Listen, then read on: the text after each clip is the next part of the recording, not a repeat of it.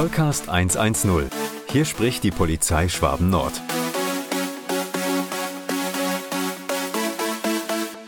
Hallo zusammen beim Podcast der Polizei Schwaben Nord. Ich bin der Markus und bei mir ist heute die Sandra von der Kriminalpolizei Dillingen. In der ersten Folge ging es ja eher um Regeln, die man innerhalb der Familie aufstellen sollte, was Internet und Smartphone angeht. Heute soll es eher um die technischen Einstellungen gehen und dazu an dich, Sandra, natürlich die Frage, was gibt es da für Einstellungen und wo bekomme ich auch weitere Infos dazu?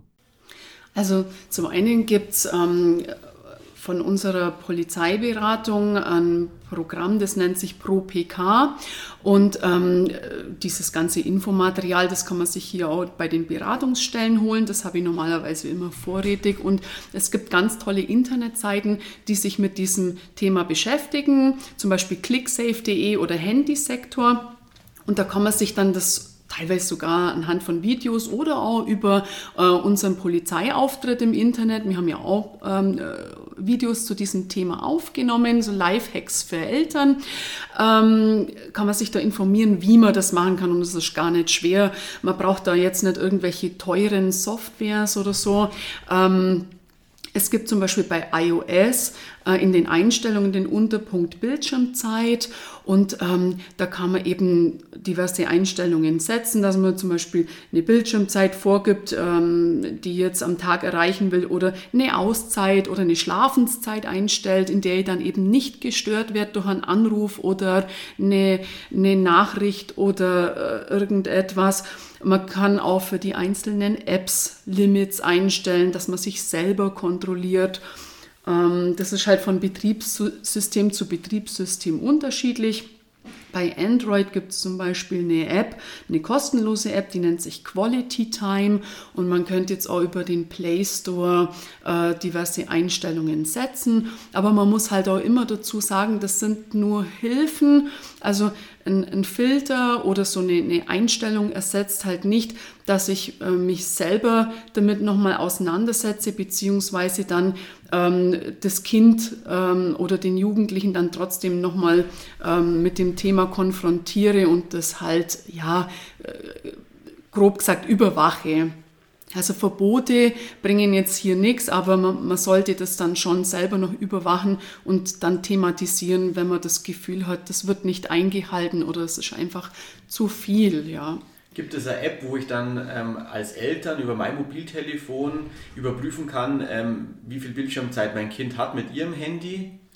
Ja, äh, es, da gibt es schon Apps, ähm, die dann quasi das äh, ermöglichen, das Kind zu überwachen, aber davon würde ich abraten. Also das ist immer so, das Kind hat ja auch eine Privatsphäre äh, und ähm, man sollte schon noch das gegenseitige äh, Vertrauen zueinander haben.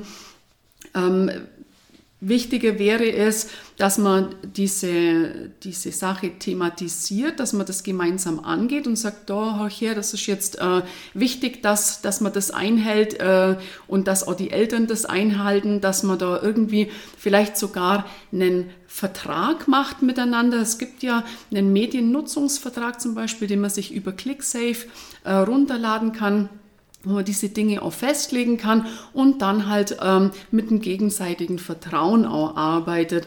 Es gibt ja auch zum Beispiel die Apps Google Family Link, wo man für jedes Familienmitglied dann solche Dinge auch einrichten kann, aber von überwachenden Apps halte ich persönlich nichts. Okay. Also praktisch die Apps, die du jetzt vorgeschlagen hast mit Bildschirmzeit und so weiter, sollen eigentlich nur auch wieder unterstützend sein zu den Regeln, die man einfach miteinander macht.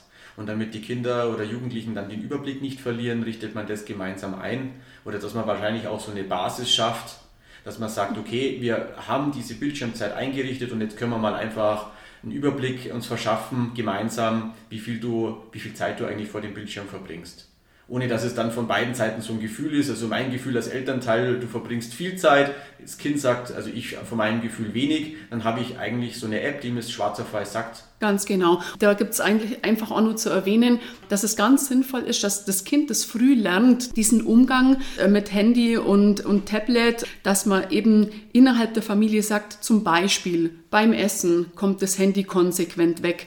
Bei den Hausaufgaben kommt das Handy konsequent weg Ähm, Zwei Stunden vor dem Schlafengehen kommt das Handy konsequent äh, weg und Eltern und Kinder legen zum Beispiel ihre Geräte auf den Küchentisch ab, bevor sie dann ins Schlafzimmer gehen. Also solche Dinge kann man alle festlegen. Und ich habe festgestellt, wenn man, wenn man das früh genug einfach so praktiziert, dann hat man später auch keine Probleme, weil je älter die Kinder natürlich werden, desto weniger kommt man vielleicht an sie ran mit, mit Verboten und so weiter. Aber wenn man das früh genug äh, thematisiert und das auch einfach so äh, konsequent so durchzieht, dann hat man später in der Regel auch weniger Probleme damit. Und damit endet auch schon wieder diese Podcast-Folge.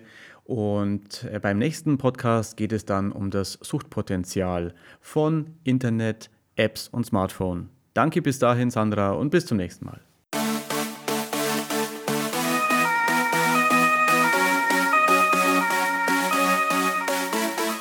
Podcast 110. Hier spricht die Polizei Schwaben Nord.